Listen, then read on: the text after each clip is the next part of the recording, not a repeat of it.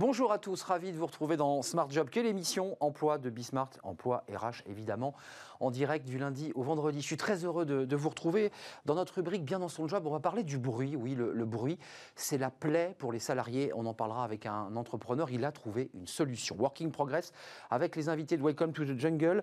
Euh, devenir entrepreneur, c'est possible, ça vous le savez, mais entrepreneur au sein de, son entreprise. On en parlera avec nos, experts, les experts de, de Welcome to the Jungle. Puis le cercle RH, on va parler du sport. Non, pas, du sport avec les résultats sportifs, euh, Djokovic et son élimination, le résultat du Tour de France ou, le Grand Prix de Formule 1. Non, le sport comme secteur d'activité économique touché de plein fouet par la crise euh, Covid. On va, et on va y revenir parce que le plan de relance eh bien, fait des propositions concrètes. Est-ce que c'est suffisant? On en parlera avec mes, mes invités. Et puis dans Fenêtre sur l'emploi, les attentes des cadres à l'égard de leurs managers. Oui, les managers doivent se euh, modifier. On en parlera avec notre expert dans quelques instants. Mais d'abord, le journal de l'emploi présenté par Eva Bensadi. Bonjour Eva. Bonjour Arnaud. Elle l'attendait depuis plusieurs semaines. Les TPE et PME qui souhaitent prolonger la durée de leur PGE bénéficieront de taux bancaires préférentiels, des taux compris entre 1% et 2,5% et une durée de prêt qui peut aujourd'hui atteindre 5 ans. C'est le fruit de plusieurs semaines de discussions entre le secteur bancaire et Bercy. Les taux varieront bien sûr en fonction de la durée du prêt choisi et d'un établissement à l'autre, 600 000 entreprises sont aujourd'hui concernées. Les partenaires sociaux veulent plus de moyens pour la reconversion des salariés. Selon le MEDEF, les 100 millions d'euros du plan de relance sont largement insuffisants. 100 millions doivent en effet être affectés au financement du CPF Transition, un compte pour les salariés dédié aux réorientations professionnelles. L'organisation réclame aujourd'hui 300 millions d'euros supplémentaires, un budget nécessaire selon elle pour endiguer l'augmentation du chômage et faire face aux besoins économiques. Une subvention pour moderniser les usines françaises. Voilà ce qu'a annoncé ce matin la ministre chargée de l'Industrie en déplacement dans une usine PSA près de Poissy. Deux dispositifs seront mis en place. D'abord, transformer le suramortissement des entreprises en mécanisme de subvention, subvention à la robotique notamment. Bercy décide également de renouveler le prêt French Fab opéré par BPI France pour aider à investir dans la modernisation modernisation des lignes. Pardon. Dans le cadre du plan de relance, le gouvernement débloquera pour ses subventions 40 millions d'euros en 2020, puis 140 millions en 2021 et encore 140 millions en 2022.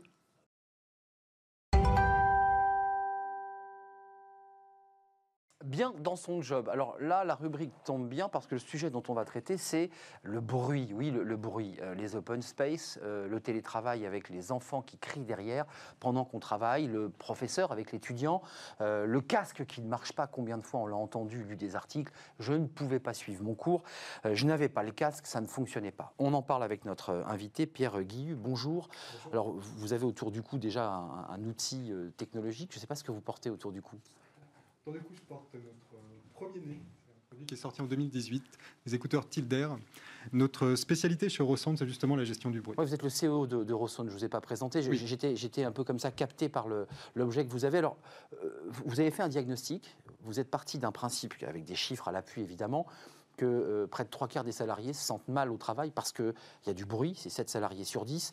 Et puis vous êtes parti aussi d'une analyse qui est le télétravail a occasionné des difficultés de compréhension, d'échange, parce qu'on était beaucoup évidemment en visio, et qu'une fois sur deux, le casque ne fonctionnait pas, ça n'allait pas. Partant de ce principe, vous vous êtes dit, il faut trouver une solution. Quelles sont vos solutions concrètes?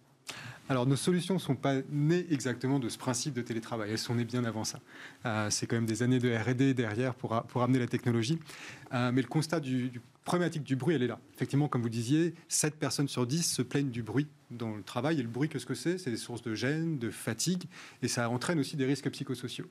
Et il y a 50% des salariés qui considèrent que le bruit a un impact sur leur santé. C'est la première des nuisances dans le monde du travail. On précise bien que c'est le bruit dans le tertiaire, parce que je pense au bruit dans l'usine avec des, des, bruits de marteau, de machines. Là, on est dans un bruit de bureau. Oui, oui, oui. oui. Dans l'usine, effectivement, on est dans des bruits qui sont dangereux pour le reste, sur des euh, impacts lésionnels, donc on est dans des normes et des obligations de protection. Dans le tertiaire, on n'a pas d'obligation de protection. Pourtant, on a un risque, puisque les gens s'en plaignent. On a calculé les décibels dans un bureau, euh, un open space Oui, ça varie entre 45 et 65 euh, décibels. Donc on est très en deçà des 85 décibels, au-delà desquels on, est, on a l'obligation de porter une protection. Mais on est sur des bruits constants, on est sur des bruits fatigants. On est vraiment sur des bruits qui rendent, qui rendent fous à la, à la fin de la journée, Hum, Qui épuise. qui épuisent. Donc ça veut dire que la solution que vous proposez, parce que vous avez des, des solutions, c'est Tilt de Voice First notamment, euh, c'est un casque, c'est quoi? On s'isole? Alors, Tilt Voice First, c'est notre technologie. Effectivement, dans le travail, il y a un peu, quel que soit votre travail, aujourd'hui, vous avez besoin de deux choses. C'est vous concentrer et communiquer. Tilt Voice First, elle répond à ça. C'est-à-dire qu'elle permet d'isoler les bruits ambiants qui vous dérangent. Par contre, elle va améliorer la conversation, la communication avec quelqu'un qui est soit en face de vous, soit à distance au téléphone. Je ne veux pas vous challenger, mais euh, je, quand je donnais des cours dans des écoles, il y avait des étudiants qui avaient le casque et qui me disaient Moi, j'ai besoin du casque pour me concentrer. Mais je leur disais Mais attendez, euh, retirez votre casque parce que moi, j'ai besoin de vous parler. Ouais. C'est- pas gênant le casque? Bah, c'est exactement la problématique de laquelle on est parti. C'est-à-dire que moi, j'ai travaillé dans les open space avant de monter cette boîte. Qu'est-ce qu'on voyait dans les open space Bah, Des gens avec des boules caisses, des casques de Bah oui. des casques audio, on voyait de tout. Euh, les managers se plaignaient parce qu'ils ne pouvaient pas communiquer. On est parti de ce constat pour monter la boîte. On s'est dit bah, pourquoi par la technologie on ne peut pas faire la différence finalement? Entre un signal de voix, quelqu'un qui vous parle, ça c'est important quand on travaille ensemble, d'un brouhaha, d'un bruit de machine qu'on veut couper. Dans nos produits, on intègre jusqu'à 10 microphones qui viennent capter ces bruits environnants et qui viennent différencier les bruits, environnants- les bruits environnants. Du coup, on per- ça permet de filtrer et de choisir, tout simplement. Donc ça sélectionne les sons. Ça va sélectionner les sons et ça permet donc de récupérer cette bonne balance entre bah, quelqu'un me parle, je vais pouvoir communiquer avec lui, il y a du brouhaha derrière, je le coupe, ça ne me dérange pas. D'accord, là, on est dans le cadre d'une visio, par exemple. On est dans le cas On est bien d'accord. hein en face à face, en face à face on est dans le cas d'une visio et l'annulation de bruit va s'adapter à votre environnement de travail. Alors, ce qui est génial dans votre technologie, parce que vous êtes inspiré de votre expérience de, de cadre euh, euh, avant, c'est que c'est un made in France. On y tient beaucoup sur ce plateau, parce que la semaine dernière, on faisait un sujet sur les relocalisations industrielles, et on a vu que c'était possible, qu'il y avait des entrepreneurs qui, qui se jetaient. Vous avez toujours été made in France ou pas? Non, non, non. Vous avez évolué sur ce sujet, On, on a démarré l'entreprise en étant made in China. Pourquoi? Comme tous ceux qui faisaient de l'audio, hein. quasi. C'est ça. Moi, avant de monter cette boîte, j'ai travaillé pour différentes marques de l'audio. Euh, tous les produits que j'ai mis en production, c'était en Chine. Donc, quand on monte une jeune boîte, qu'on est quelques-uns dans la boîte, qu'on est assez peu financé, ben, on va voir les gens avec qui on avait l'habitude de travailler, qui nous font confiance, qui nous disent Ok, tu as peut-être une jeune boîte, mais je sais que tu sais faire, donc ok, je vais Et travailler. ça, avec toi. c'était les Chinois. Ça, c'était les Chinois. Mais les valeurs de notre boîte, c'était de se dire non, nous, on veut faire en France. On veut faire en France, pourquoi? Parce qu'on est là, parce qu'on a été formé ici, euh, parce qu'on veut faire vivre la filière électronique en France, et aussi parce que nos clients veulent acheter français. Donc, c'est fabriqué dans une usine en France? Celui-ci, le dernier né, qui est sorti cet été, le un beau design. 2 Pro, Mm. voilà, made in France. C'est le seul casque professionnel tertiaire qui soit made in France. C'est-à-dire, Made in France, c'est c'est un sujet un peu technique, mais tous les produits, tous les composants sont Made Non. in France. Non, non, c'est un vrai sujet. Dans le textile, c'est le même sujet. hein. Non, non, le, le made, le made in France, euh, euh, il y a deux règles qui s'imposent au made in France. La Une première, charte. Il y a une charte exactement qui est définie par le Code des douanes, hein, qui définit que 45% de la valeur du produit doit être faite en France, donc ce qui est évidemment le cas, et que la dernière transformation doit également être faite en France. Donc l'assemblage. Donc nous, on a quelques composants électroniques évidemment qui sont faits en Asie du Sud-Est, on a des pièces plastiques qui sont faites en, en Asie du Sud-Est, en Asie du Sud-Est, mais tout l'assemblage électronique, tout- surtout la métrologie, c'est-à-dire la mesure, la calibration. Quand je vous disais qu'on avait 10 microphones dedans, C'est incroyable. le nombre de calibrations qu'on Par rapport à d'autres technologies de casques qu'on connaît sans citer de marque, euh, vous vous situez comment là par rapport au nombre de microphones dans ce casque? On est plus avancé ou au niveau des plus premium des, des marques concurrentes qui sont plus connues sur, sur le secteur grand public? D'un point de vue concret, donc vous avez cette technologie Eurosound, euh, on, on l'a évoqué, euh, TIL Pro. Euh, comment on fait? C'est-à-dire que vous allez voir les entreprises, vous allez voir les grands groupes, vous leur dites voilà, vous avez euh, plus de 15 000 salariés dans des open space ou des. Nous, on vous propose notre technologie. Comment vous faites là en ce moment? Au- Aujourd'hui, il y a un quart de notre business qui est en direct justement avec des entreprises. Alors on travaille de la TPE jusqu'au grand groupe et trois quarts en indirect, c'est-à-dire par des revendeurs. On travaille par des réseaux de distribution qui sont soit dans l'ergonomie du poste de travail, soit dans le périphérique euh, IT. On fait quasiment pas de prospection, on gère que de l'entrant vu la problématique aujourd'hui. Qu'est- Qu'est-ce que vous disent les, les- les salariés, les, les cadres qui utilisent votre, votre produit? Parce que euh, je- je- on a commencé l'interview avec ce casque que vous aviez autour du cou. Quelle est la différence entre celui que vous avez autour du cou et celui que vous avez entre les mains? Alors, justement, celui-ci, vous voyez, il est petit, discret. Ouais. Euh, C'était vraiment pensé. On dirait un stéthoscope. pour, euh, voilà, j'ai besoin de me concentrer, mais je veux rester discret dans, dans l'environnement de travail. Parce que c'est mal vu de porter le casque Je- Non? Oui. Bah oui, il y a quand même. oui, Non, non, mais- je, je le redis, c'est Mm. ça Alors, crée une situation Il y a- Il y a particulière. vraiment différentes cultures d'entreprise. Il y a des entreprises dans lesquelles c'est mal vu. Il y a des entreprises qui vont plutôt mettre en avant de dire si vous portez un casque, c'est que vous avez besoin de vous concentrer. Ça veut dire que tu étais dans le boulot et on tranquille les gens qui ont un casque sur, les oreilles. Hmm. On a voulu faire quelque chose de discret, qui est vraiment plus en rupture par rapport au casque traditionnel, un, design un petit peu plus euh, féminin.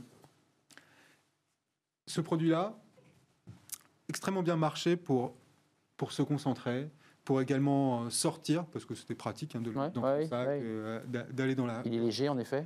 Dans la rue, effectivement. Et celui-ci, c'est plus pour la visio, celui-là? Alors, celui-ci, en fait, c'est un produit qui est complètement versatile, qui va venir répondre vraiment à toutes les applications métiers qu'on peut trouver dans le tertiaire. C'est-à-dire que ça va du cadre qui a envie d'écouter de la musique, se concentrer de temps en temps avec. Euh, oui, c'est dangereux le casque, hein, on ne sait pas trop ce qu'il y a dedans. Avec les écouteurs.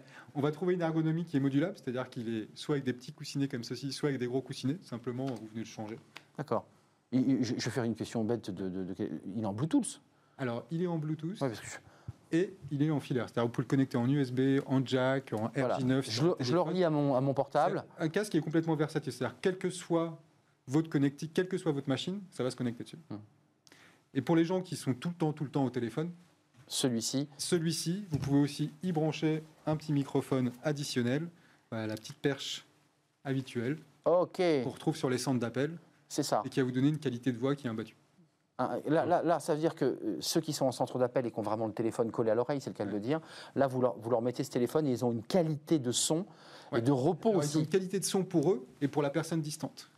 Voilà. Ça vous sortez dans la rue, vous laissez votre microphone perche, et vous avez un casque. Ça sera l'image de fin, euh, Pierre Gihu. Vous êtes le, le, CEO de Rosoun. Bah, gardez votre casque sur les oreilles parce qu'après tout, c'est votre produit. Il est made in France, voilà. Euh, et il est très hybride, ce, ce il produit. Il est made in France et c'est le seul made in France. Et c'est le seul, c'est important de le, préciser. On, le signale à chaque fois qu'on en a l'occasion. Merci Pierre d'être venu sur le, plateau. Euh, tout de suite, eh bien, c'est notre rubrique Working Progress avec les invités de Welcome to the Jungle. C'est tout de suite.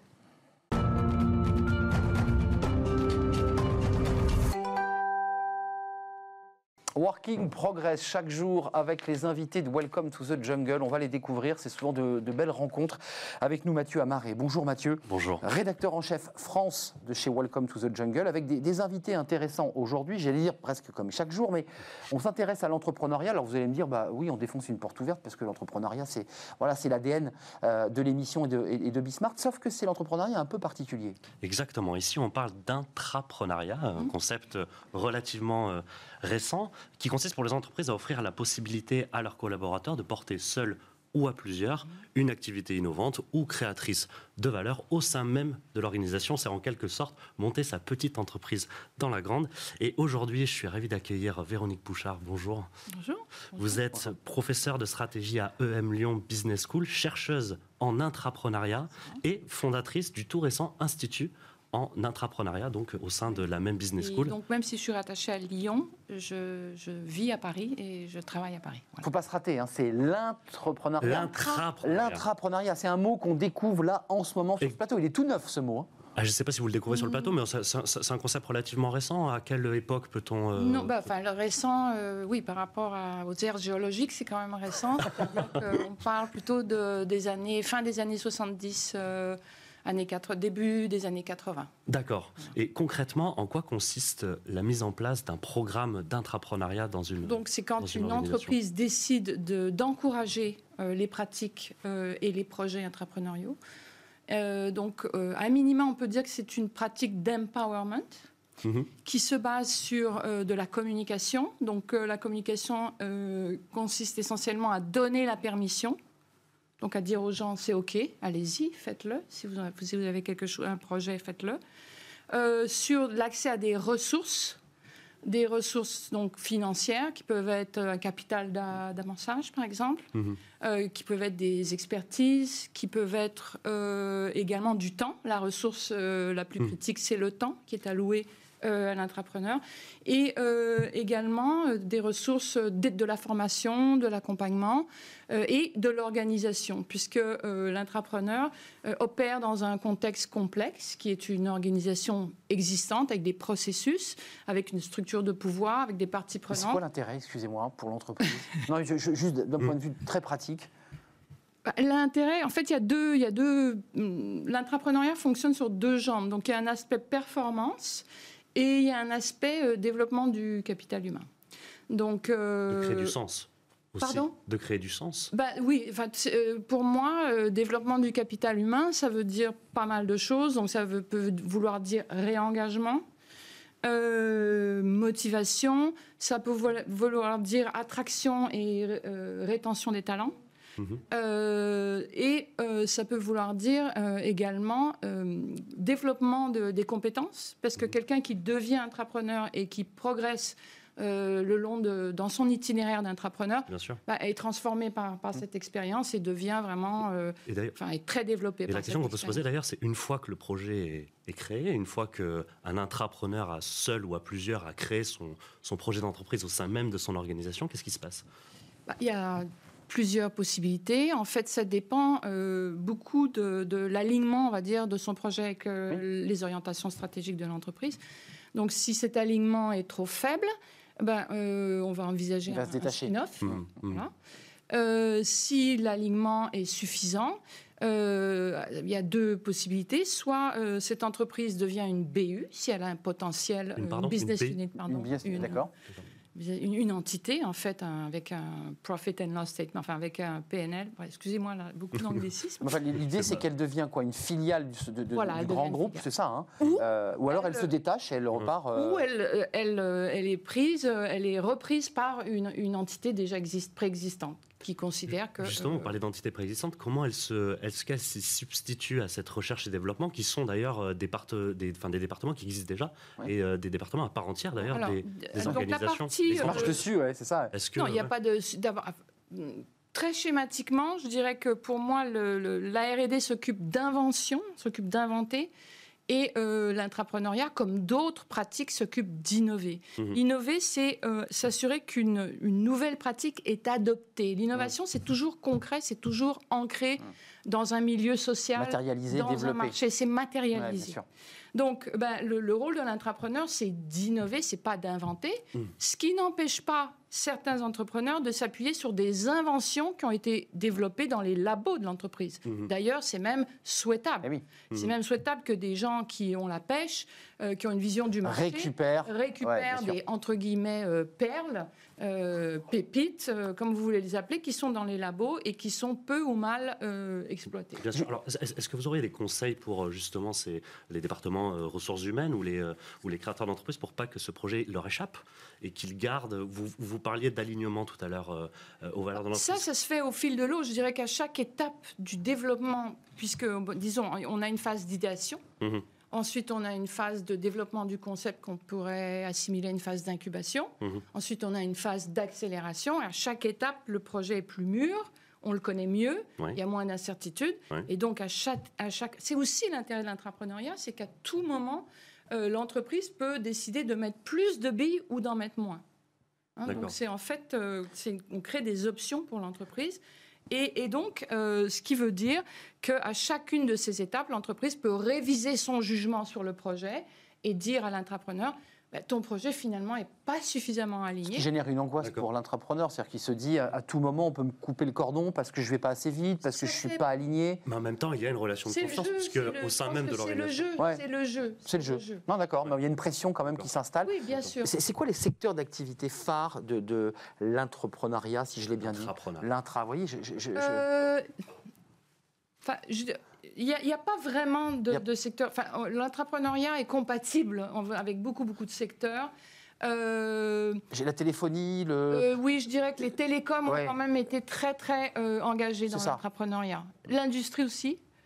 Euh, mais je dirais que les, les télécoms sont un petit peu en Mm. pointe dans toutes ces pratiques. Mais il y a plein d'autres. Il y a la grande distribution, il y a euh, euh, la construction, il y a consumer goods, il y a l'alimentation. Enfin, il y, a, il y a une multitude de secteurs qui s'intéressent, qui pratiquent On l'entrepreneuriat. cite d'ailleurs des projets euh, phares euh, qui sont sortis de ce concept d'entrepreneuriat, euh, notamment le post-it. Oui. Euh, voilà, C'est génial. Alors, le post-it. Euh, bon, bah, c'est quelque chose qui remonte déjà hum, Ouais. à Longtemps, 30 ans. Non, mais c'est un produit euh, de la vie quotidienne. Alors, c'est une. euh, ce qui est intéressant, c'est que 3M est, est cité comme l'entreprise la plus intrapreneuriale, une des plus 3M, intrapreneuriales. est-ce que vous pouvez me le rappeler? 3M. Euh, c'est une entreprise qui, qui, développe une multitude de produits à base d'adhésifs, qui utilisent les adhésifs et euh, le dépôt en couche mhm, mince. Mhm. Donc ils ont, ils ont, euh, ils font, je sais pas, des trucs, enfin des rubans magnétiques, scotch de peintre, tout. Ils font du papier abrasif, enfin ils font une multitude de choses. Et ils ont une culture très entrepreneuriale. Pourquoi? Parce qu'ils détiennent une technologie cœur qui se décline en une multitude de, produits et d'applications. Et donc, euh, ils laissent en fait euh, à leurs employés l'accès à cette technologie cœur et le soin de, la, de trouver de nouvelles applications. Hmm. Voilà. Et il y a une autre entreprise qui, euh, qui, est très intéressante à observer de ce point de vue-là. C'est une entreprise qui s'appelle WL Gore.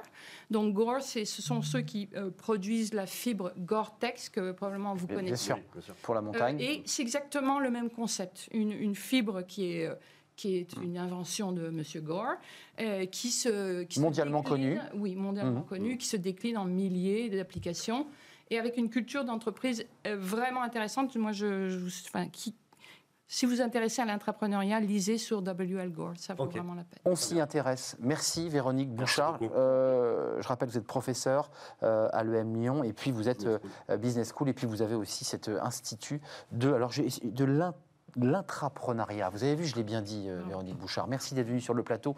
Tout de suite, c'est Travailler demain avec notre prochaine invitée, toujours avec Mathieu Amari.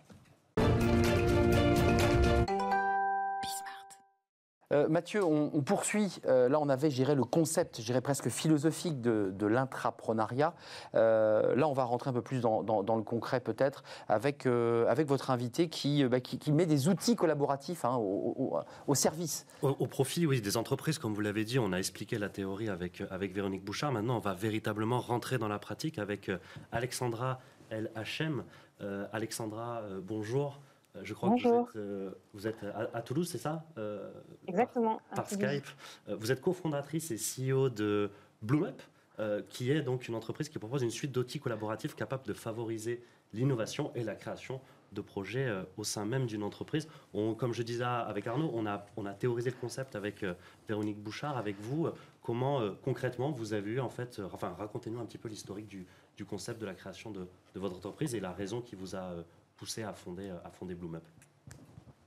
Exactement, bonjour à tous. Bonjour. Euh, alors, vraiment, chez BloomUp, on a cette volonté d'aider les entreprises à concrétiser leurs projets, euh, parce que pour nous, une boîte, elle vit vraiment grâce à ses projets. Euh, et donc, que ce soit des projets innovants d'ailleurs, ou des projets de transformation, ou toute autre typologie de projet. et pour cela, on a développé un outil collaboratif en ligne qui va simplifier la gestion de projet et qui va faciliter la collaboration entre les équipes. Euh, alors pour répondre à votre question sur l'origine du concept, mm. euh, donc moi j'ai cofondé la société avec euh, Arnaud Groff et Jean-Baptiste Fleury, donc on, est trois associés.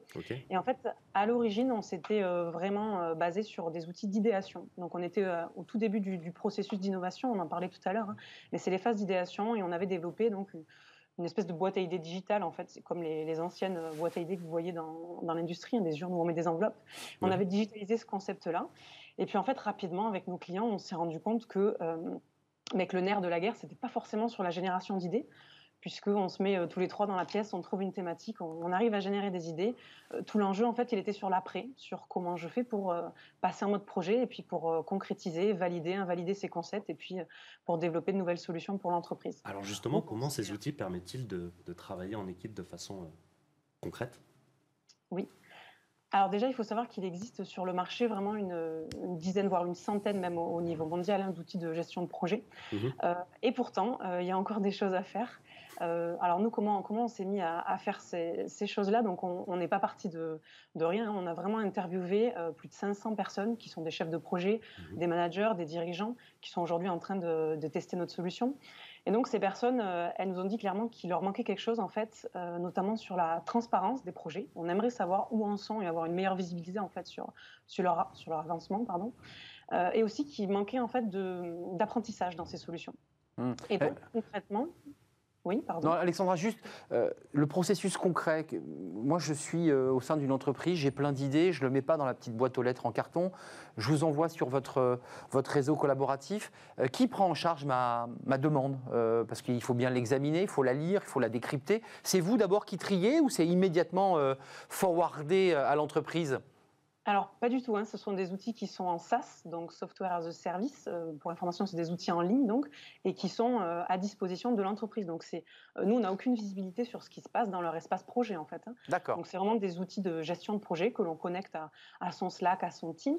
Donc, les idées en amont, ben, elles arrivent dans l'entreprise assez naturellement parce qu'un collaborateur a une idée, parce qu'un client a une idée, parce qu'il y a un besoin, en fait. Et donc, on, on passe en mode projet.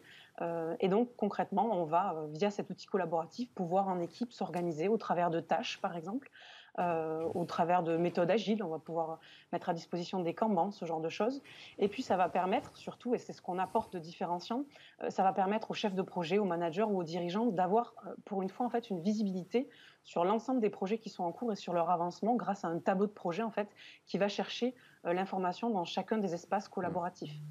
Alors que traditionnellement, les équipes travaillent peut-être avec des gestionnaires de tâches, euh, comme des Trello ou ce genre de mhm. choses, euh, mais il n'y a aucune vision en fait macro de ce qui est en train de se passer en fait. Mhm. On ne sait pas où on est, euh, quel projet.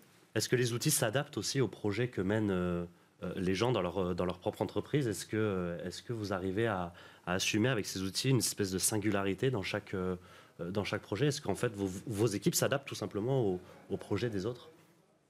Alors en fait, il n'y a pas de, projet type, hein, euh, parce que ça va vraiment dépendre de la nature du projet. Si on est sur un projet innovant, euh, c'est vraiment des grandes étapes qui sont différentes euh, d'un projet de création d'un nouveau produit, d'un projet d'amélioration de process qualité. Enfin, ça va vraiment, l'outil en lui-même, il est complètement personnalisable. Chaque entreprise va pouvoir suivre les KPI qu'elle souhaite, hein, et c'est personnalisable. donc ça va vraiment être en fonction des équipes qui l'utilisent et du, toujours de la volonté de pourquoi on fait ça, hein, comme n'importe mmh. quel outil, j'ai envie de dire. Ça dépend de la finalité. Vous, avez cité un mot euh, extrêmement important, les, les KPI, euh, qui, à Welcome to Jungle en tout cas, nous, nous intéressent beaucoup, mais aussi à Smart Job aussi. Euh, quels sont-ils ces, ces, KPI Quelles sont-elles plutôt ces KPI qui, qui, qui, reviennent dans chaque, dans chaque projet que vous suivez? Alors on va surtout, parce que nous, on, même si on, on, suit aussi d'autres typologies de projets, on a quand même une, une enfin, on se focalise sur des projets d'innovation. Euh, en fait, ces projets d'innovation, c'est pas forcément projet par projet où on a des KPI qui, qui se répètent. C'est vraiment plutôt de la gestion de portefeuille en fait de projets innovants. Donc, c'est plutôt des KPI qui vont dépendre de votre stratégie, euh, bah, de ce que vous avez envie de faire. Par exemple, si vous faites de l'innovation, hein, parce que je sais que c'est une émission RH, donc si vous faites de l'innovation, par exemple, pour, pour améliorer votre marque employeur, pour donc euh, attirer de nouveaux talents, parce que c'est quand même un argument très très fort pour l'extérieur, bah, là, vous allez avoir des KPI qui sont complètement différentes de si vous faites, des projets pour euh, trouver des nouveaux produits, générer du chiffre d'affaires, améliorer la marge de l'entreprise. Donc ces KPI, ils vont vraiment dépendre de la finalité en fait et de votre, de pourquoi vous faites ça. Voilà. Les KPI, c'est les indicateurs de performance. oui, c'est non, mais Juste pour le, dire à, ceux qui, nous rejoignent, c'est les indicateurs de performance, et vous le dites, qui peuvent varier finalement en fonction de l'objectif qu'on s'est fixé. C'est bien ça. Hein Exactement, tout à fait. Euh, euh, d'un dernier mot, euh, là, vous vous projetez dans quoi Là, C'est quoi les, projets qui vous attendent? Alors nous, on se concentre vraiment sur cet outil de gestion de projet. Euh, il est aujourd'hui en phase de, en phase de test hein, par euh, plus de 500, 530 exactement euh, dirigeants, managers et, chefs de projet. Donc d'ailleurs, si vous voulez nous aider à améliorer cette solution, je vous donne rendez-vous sur bloomup.io. Bah, bien sûr. et puis nous, on a vraiment cette volonté de, de faire grossir l'équipe et de développer une entreprise pérenne, voilà. Merci. Toujours avec cet état d'esprit d'innovation. Euh, bloomup.io. Hein. On est d'accord, Mathieu. Alexandre, Alexandra Alachem, merci d'être venu. Bloomup, vous nous parliez de Toulouse. Merci à Mathieu. On se retrouve demain, évidemment, à la rencontre de nouveaux invités, les invités de Welcome to the Jungle. C'était un plaisir de partager ce moment avec vous. Tout de suite, c'est le cercle RH. On parle du sport. Euh, le sport, alors pas évidemment à travers les résultats du Tour de France ou du Grand Prix de Formule 1 gagné par un Français, non. Euh, le sport business, le sport amateur, les sponsors, le secteur économique impacté, touché de plein fouet par le Covid Comment eh bien, euh, retrouver un second souffle? On en parle juste après cette pause avec nos invités.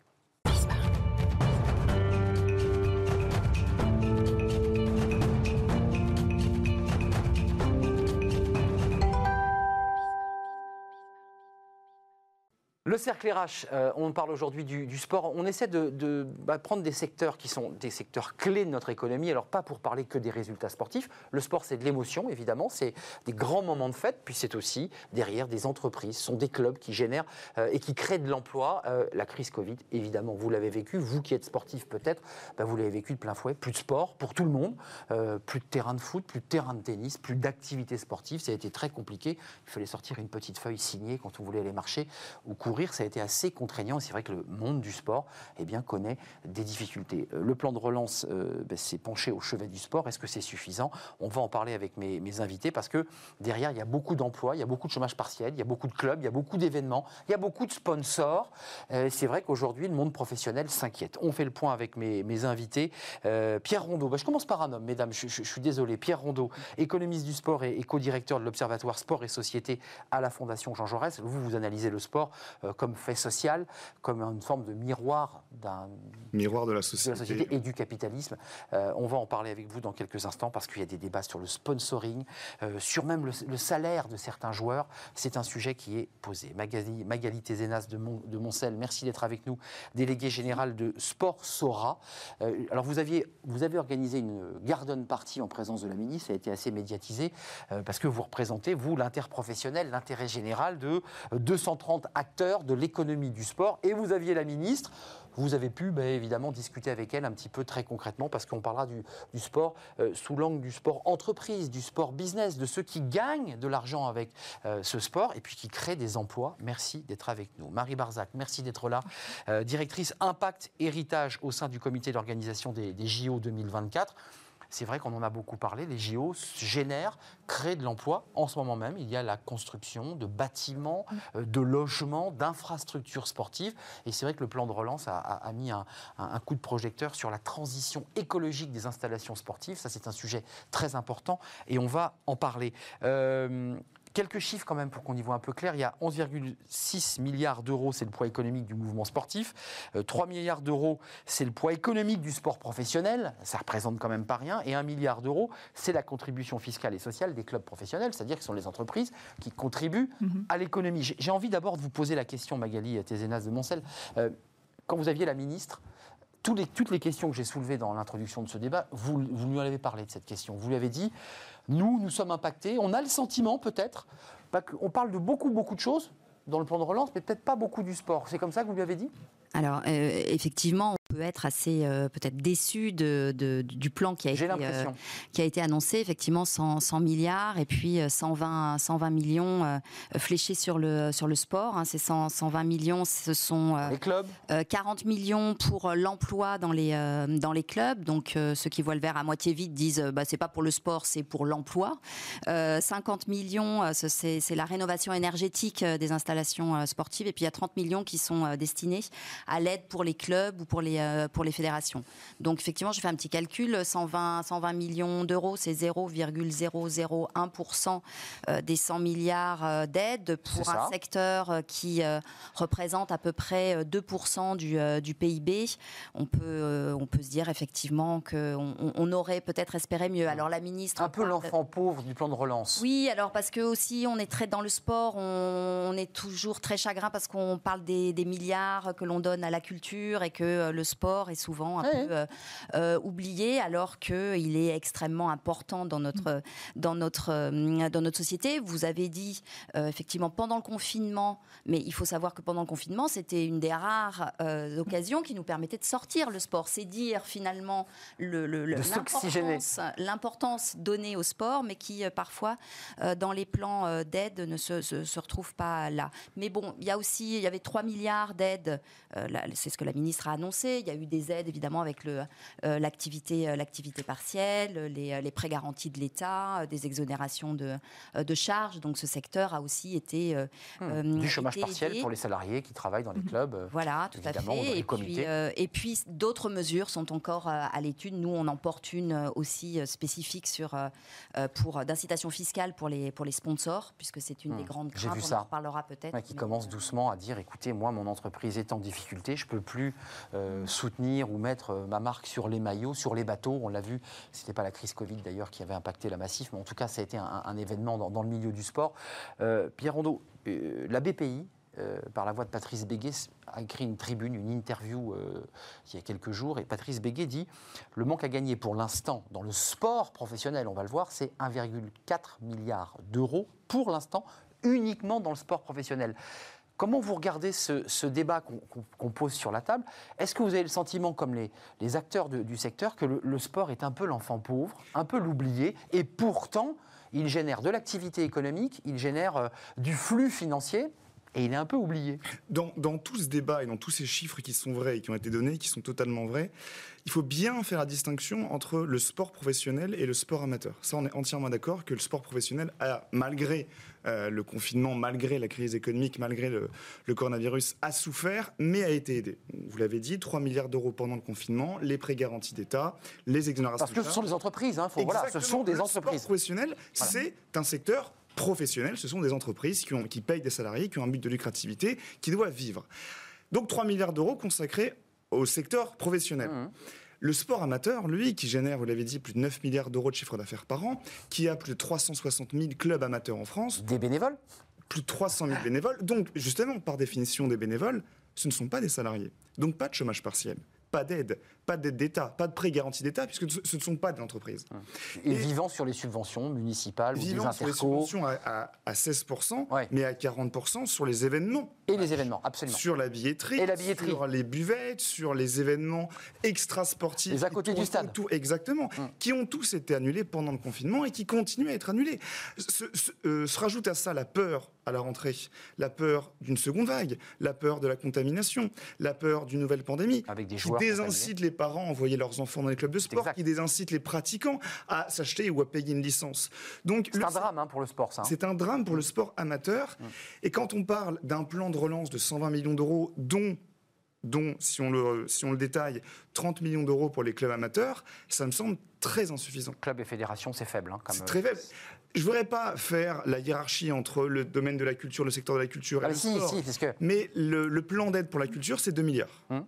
Le plan d'aide pour le sport, c'est 120 millions. hum, il- Je pourrais, je pourrais ensuite. Et il faut rajouter l'année les- blanche pour les intermittents du spectacle. hein, euh, Oui, qui voilà. pas beaucoup, été, euh, be- beaucoup d'aides qui ont été consacrées et qui sont tout à fait normales pour la culture. Mais le sport, qui permet à la fois une bonification économique, des rentrées fiscales très importantes, vous l'avez dit, qui permet le, la production d'un bien-être, la production d'une cohésion sociale, d'un vivre ensemble, d'une lutte contre la précarité. Sport contre- et santé. que- Sport et- Eh oui, exactement, eh oui. contre l'obscurantisme, oui. contre le communautarisme.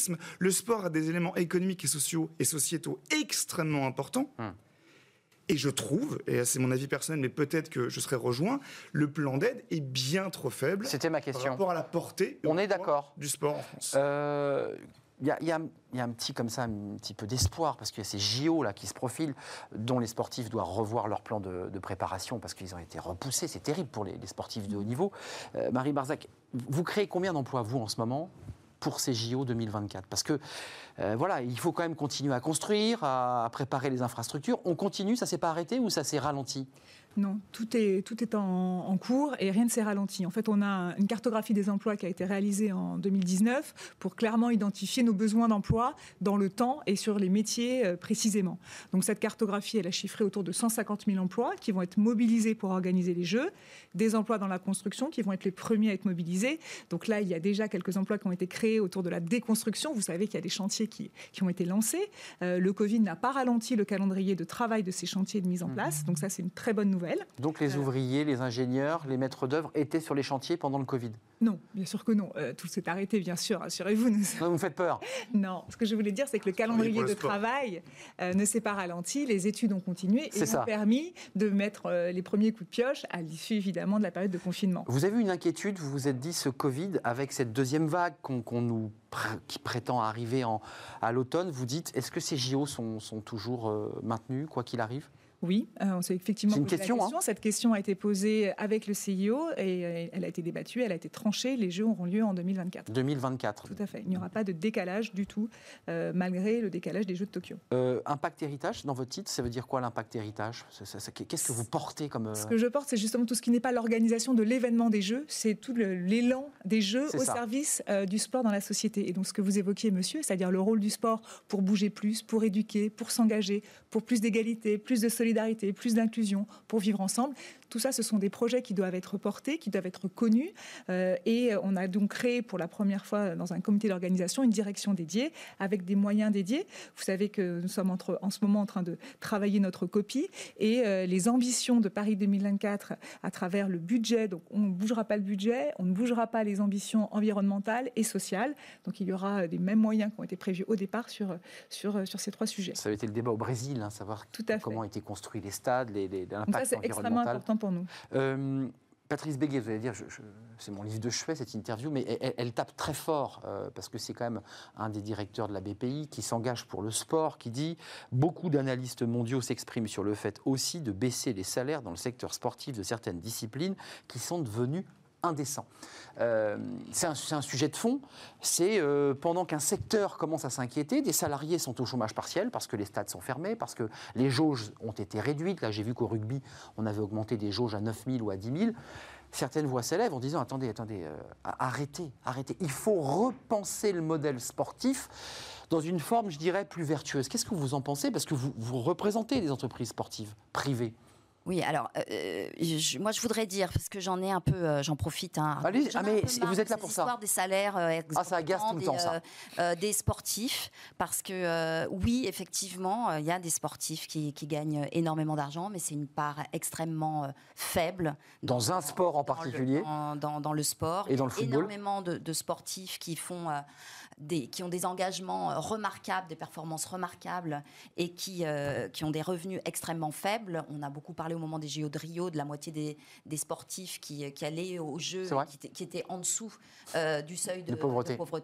Donc voilà. Donc, dans l'athlé, dans des sports un peu confidentiels. On, on, stigmatise un peu le sport et parce que effectivement, oui, il y a, y a, des sportifs, effectivement, sous, sûrement dans le, plus spécifiquement dans, le football. Dans le football. Mais après, si vous voulez, il y a, y a, un marché, c'est un secteur économique. Ce sont, ce sont des. Il crée de la richesse Il crée de la richesse, il crée de l'emploi. Le secteur du foot, c'est 35 000, euh, je crois, emplois euh, en France. Jean-Michel Aulas attaque, hein, vous avez vu, il attaque, il demande, 100 millions d'euros. 100 millions d'euros parce pour que son club. pour son club, championnat arrêté, il dit nous c'est 100 millions, on a perdu 100 millions. Mais donc ce, sont, eh des, ce sont, des, emplois, ce sont des entreprises, euh, donc donc voilà, donc si on paie effectivement ces stars là, ça a permis aussi de relever le niveau de. Euh, hmm. vous êtes sur ce discours, voilà. C'est un marché. Euh, deux clubs qui vont, euh, qui, qui, sont allés très haut, très haut en, Champions League cette année. Jusqu'en finale même d'ailleurs. Voilà. Après, effectivement, on peut se dire qu'il y a eu des négociations avec les syndicats dans le foot, dans le rugby. Ah oui, oui, oui.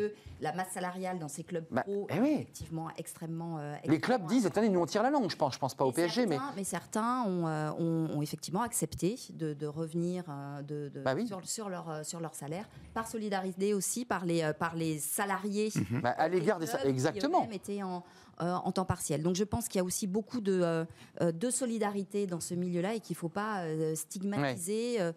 J'entends bien. Oui. Pierre Rondeau, vous en pensez quoi Parce qu'il y a question de du côté vertueux. Il y a les clubs amateurs qui ont parfois des, des, t-shirts un peu déchirés parce qu'on n'arrive pas à les changer d'une année sur l'autre, qui ne reçoivent pas forcément les subventions à l'heure. Puis il y a des clubs, évidemment, qui payent des joueurs 800 000 euros par an. Hein. Mais une solidarité. Il y a une solidarité aussi. Le sport professionnel donne au sport. Oui, c'est vrai. Il y a une péréquation. Il y a une péréquation. vrai. Sur ce point, et je suis, et je vous rejoins totalement, il y a une solidarité, il y a une péréquation, il y a un ruissellement, si je puis dire, entre le sport professionnel et le sport amateur. On connaît en France la taxe Buffet, qui est un prélèvement de 5% sur les droits sportifs. Donc oui, à première vue, effectivement, euh, il est normal de soutenir le sport professionnel qui viendra lui en retour aider et soutenir le sport amateur. Mais sur ce point, et c'est pour ça que je, ça me permet de faire le parallèle avec le débat sur les salaires, il y a de l'argent dans le football ce qui permet d'expliquer les rémunérations. Les droits télé et un cycle. Il y a les droits TV, c'est le sport le plus populaire du monde. Une finale de Coupe du Monde est vue en France par 26 millions de personnes. Sur Terre, on parle d'une audience de 1,3 milliard de téléspectateurs. Si vous pensez que ce sont des consommateurs potentiels, les sponsors, les droits télé. Ils viennent viennent et mettront l'argent. Ça, c'est une certitude. C'est par exemple le même débat qu'on a sur la rémunération entre les footballeurs et les footballeuses. Certains disent qu'il est normal, entre guillemets, que les footballeurs soient moins bien payés puisqu'elles génèrent moins d'argent. C'est un autre débat. Je reviens sur le point rémunération et donc solidarité. Hum. Effectivement, il y a de l'argent dans le football, ce qui justifie donc le Neymar à 36 millions d'euros par an. C'est ça, c'est un marché. Donc euh, et, et donc, ensuite vient aider le sport amateur. Mais sur ce point et sur ce point précis, je trouve qu'il faut encore faire des efforts. Parce que la taxe buffet, par exemple, c'est une demande euh, soumise par la commission sport à l'Assemblée nationale et au Sénat. La taxe buffet est plafonnée à 40 millions d'euros. Elle rapporte aujourd'hui uniquement pour le football français 56 millions d'euros par an sauf qu'elle est plafonnée à 40 millions d'euros. Les 40 millions d'euros sont ensuite fléchés vers l'Agence nationale du sport. La différence est directement accaparée par le, par le budget de l'État.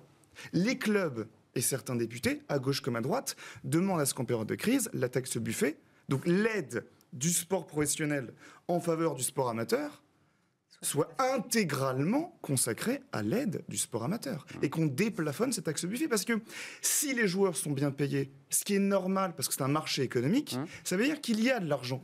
Donc s'il y a Donc de on peut en, il n'est pas normal que les clubs amateurs aient du mal à trouver des maillots euh, en, en état ou à trouver des terrains disponibles. Hmm. S'il y a de l'argent dans le football, je suis extrêmement choqué de voir non pas Neymar payer 36 millions d'euros par an, mais de voir des joueurs amateurs de rugby, de foot ou de tennis ne pas pouvoir jouer le week-end parce qu'il n'y a pas de terrain disponible. Et ça, c'est plus choquant. Hum, C'est exact. Euh, côté JO, on- parlons des sponsors, parce que là, le, débat se termine et je m'en excuse, mais euh, il y a des clubs qui, disent, mais aujourd'hui, moi, j'arrive pas à boucler mon budget. Je parle des, clubs un peu intermédiaires, pas forcément les grands clubs de l'élite, mais des clubs professionnels, mais qui sont un petit peu voilà, dans, dans des classements intermédiaires, en Ligue 2, en, en- en fédéral. Euh, côté JO, pour les sponsors, ce qui n'est pas votre domaine de, de prédilection, euh, les, les sponsors maintiennent, j'imagine, leur, leur présence. Il n'y a pas de, y a pas de souci là-dessus. Oui, on est dans une phase où on démarche encore des sponsors, on cherche encore des sponsors, on n'a pas bouclé complètement le, le budget, mais c'est tout à fait normal et on n'est pas du tout en retard sur euh, notre calendrier de travail. Euh, donc nous avons déjà hésitent, les sponsors sponsors domestiques. Non, on a des discussions. Ouais. Comme, comme toute entreprise, les sponsors aujourd'hui cherchent aussi du sens à leur investissement et à leur engagement euh, auprès Hmm. Dans un contexte particulier, quand d'un même. hein. acteur. Donc avec Paris 2024, quel est le sens de leur engagement au-delà du sponsoring pur et de, de l'accompagnement à l'organisation, la livraison des jeux?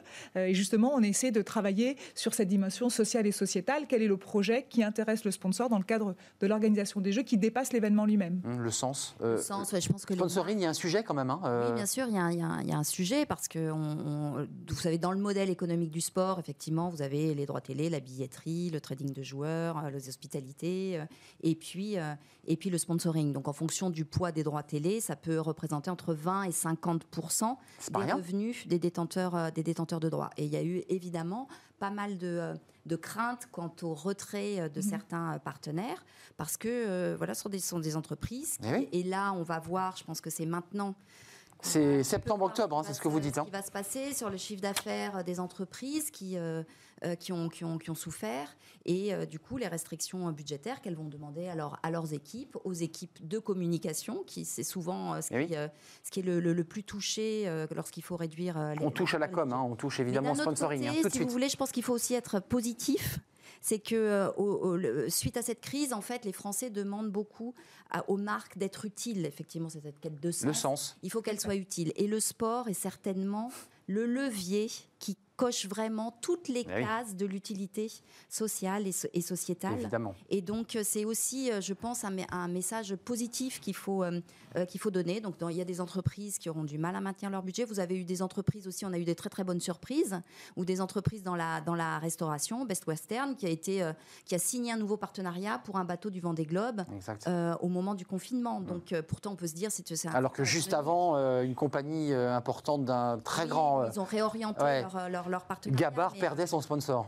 Oui, et euh, donc euh, si vous voulez, il y a aussi des, euh, des, des- des aspects positifs. Je pense qu'il faut, il y a aussi beaucoup d'envie. Il y a une étude qui est sortie, la IFOP aussi au mois de juillet, sur l'envie des Français à, désir, retourner. Ouais. Et dans les stades, il y avait un manque, 73% des Ouais. Français di- disant d'être en manque de spectacles sportifs. Ouais. 80 Qui sont des événements euh, Oui. voilà, Bah, la- populaires. La Ligue des Champions. La Ligue, euh, On avait tellement C'était besoin d'une tristesse. de ces rendez-vous, euh, de ces rendez-vous. ces stades vides, c'est c'est terrible. Oui, mais malgré tout, inversement, effectivement, on peut débattre sur le- l'aspect visuel du match, en l'occurrence du match de foot dans un stade vide, mais les audiences étaient là. Ouais. Bien sûr. Ça, on a, alors, parce que le Paris Saint-Germain et l'Olympique Lyonnais étaient en demi-finale. Mais en tout Oui, cas, les audiences étaient là. ouais. les audiences étaient Ouais, là. Les sûr. Français ont Bah, on compense, hein. euh, Bah, évidemment. et euh, se sont rués sur ces événements sportifs. Juste un mot euh, avant de vous donner la parole. Vous avez déjà des chiffres, des indicateurs qui nous disent l'état du, du secteur. Là, je parle en tant, de- en tant que secteur d'activité économique. Il y, a, il y a des plans de licenciement, il y, a des, en- il y a des clubs qui se disent on va revoir la voilure. Comment ça se passe Alors moi, c'est vrai que spécifiquement sur le sport professionnel et plus précisément sur le football, on a des chiffres, des éléments qui tombent. On, on sait que pour l'instant, il n'y a pas de plans sociaux qui sont actés dans les Donc, clubs. Mais On le- garde les salariés. Oui, mais le sport, c'est pas uniquement les clubs. Le sport, c'est aussi les médias qui en parlent. C'est aussi euh, tout ce qu'il y a autour du stade. C'est l'écosystème du sport. L'écosystème. Et pensez notamment en termes de médias, les plans sociaux qui ont lieu à, chez Altis, chez Next Radio TV, BFM RMC et au sein de l'équipe, qui ont beaucoup perdu pendant le confinement du fait sûr. de l'arrêt des activités. Parce que réduction, de, évidemment, Oui, voilà. des, Donc des- même des- si des on parle retransmissions de 36 sportives. 000 Bah oui. emplois dans le football, euh, Il y a 36 000 des emplois générés, il y a des effets induits qui, eux, seront aujourd'hui touchés. Le plan social, il a lieu chez Next Radio TV. Hmm. Le plan social, il a lieu chez l'équipe. Et avec des investissements qui ont été euh, exorbitants, dit-on, et qui effectivement, et derrière, ne sont pas rentabilisés, Covid obligeant plus de transmission, mm. plus de match, bref, une situation délicate. Euh, là, le, parcours que vous avez jusqu'à 2024, c'est quoi les, grandes étapes? Il y a encore des emplois qui vont entrer, il y a encore des... Vous êtes en recrutement, excusez-moi, parce que ça peut intéresser ceux qui nous regardent. Non, mais je parlais de la construction, donc c'est vraiment 2021, 2022, 2023. C'est là. Hein. Construction, donc c'est autour de 12 000 emplois qui vont être mobilisés. Euh, et ensuite, d'autres emplois vont prendre le relais, euh, des emplois dans l'organisation, il y en a autour de 80 000. Donc là, c'est des emplois au comité d'organisation, par exemple, mais aussi chez tous les prestataires qui vont travailler avec nous. Euh, et puis ensuite, les emplois du tourisme, ceux-là, c'est 60 000, les derniers, qui vont être vraiment... Un chiffre positif dans le tourisme. Un chiffre positif. En tout cas, ce qui est important, c'est qu'on a aujourd'hui ces éléments euh, très, très concrets et objectifs qui nous permettent de travailler sur l'employabilité et sur qui on veut recruter et qui on veut mettre en formation pour euh, s'assurer que ces emplois ne vont pas être juste ponctuels, mais plutôt durables. On espère qu'en 2024, il y aura plus ces masques. On l'espère tous qu'il y aura un vaccin, évidemment, parce que c'est très contraignant.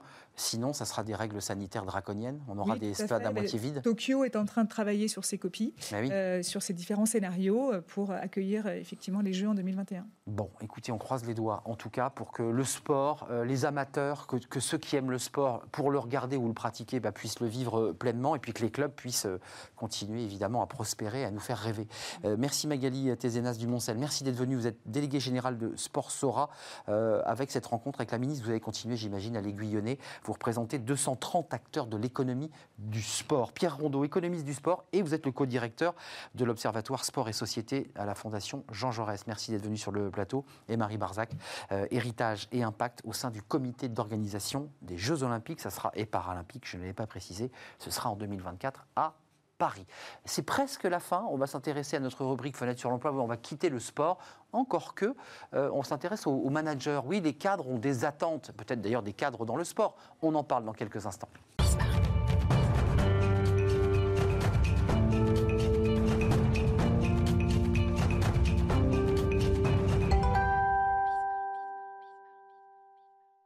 Avec euh, le cadre, Julien Breuil, le cadre. Mais qu'est-ce, qui me prend, Julien? Vous êtes un habitué de l'émission. Vous êtes le directeur des études chez Cadre Emploi. Euh, et on, fait régulièrement, chaque semaine, euh, pour le moins des, vos études, en tout cas, on les, on les commente. Là, c'est intéressant parce qu'on n'est pas sur la géographie du cadre. on en a beaucoup parlé. on est sur, je dirais, plus de la sociologie. Vous avez sondé les cœurs des cadres en leur demandant le manager, là, comment, comment vous le voyez, votre manager? Et là, il y a des chiffres intéressants parce que c'est 54% des cadres euh, qui sont des managers. Ils, disent qu'il faut un management de proximité, c'est ça?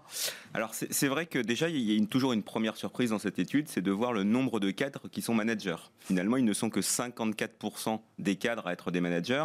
Et lorsqu'on parle de management, on parle finalement de management de proximité, puisqu'ils sont 43% à manager des équipes de 1 à 5 personnes.